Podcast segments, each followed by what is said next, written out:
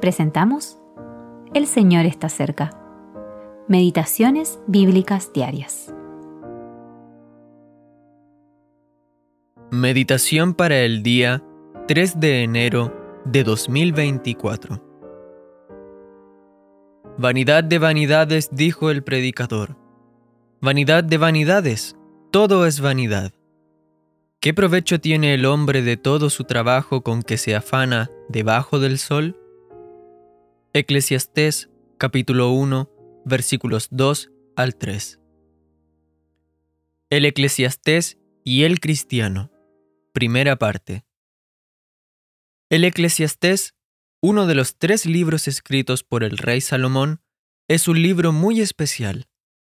Contiene algunas afirmaciones que parecen extrañas a primera vista, y cabe preguntarse qué beneficio puede obtener el cristiano de este libro. Al leer el Eclesiastés, hay que tener en cuenta el punto de vista que adopta el escritor al observar la vida. Una expresión clave en este libro es debajo del sol, la cual aparece 29 veces. El escritor observa las cosas tal y como están debajo del sol, es decir, ante los ojos del hombre.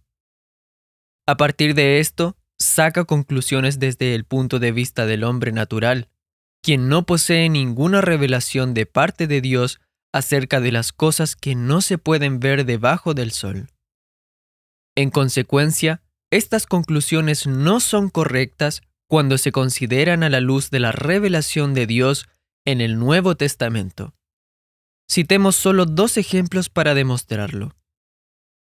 1. Generación va y generación viene, mas la tierra siempre permanece. Eclesiastés capítulo 1 versículo 4. Ahora bien, sabemos gracias a segunda de Pedro capítulo 3 versículo 10 y otros pasajes que la tierra no permanecerá para siempre. Pero así es como le parece al hombre natural. Una generación sigue a la otra y la tierra sigue ahí. Es lo mismo que dicen los burladores de los últimos días. Segunda de Pedro capítulo 3, versículos 3 al 4. 2. Porque lo que sucede a los hijos de los hombres y lo que sucede a las bestias, un mismo suceso es. Como mueren los unos, así mueren los otros. Ni tiene más el hombre que la bestia. Eclesiastés capítulo 3 versículo 19. A la luz del Nuevo Testamento, debemos decir que hay una diferencia fundamental entre el hombre y la bestia. El hombre tiene un alma viviente. El predicador concluye que todo termina de la misma manera, con la muerte, pues debajo del sol no se sabe lo que viene después de la muerte.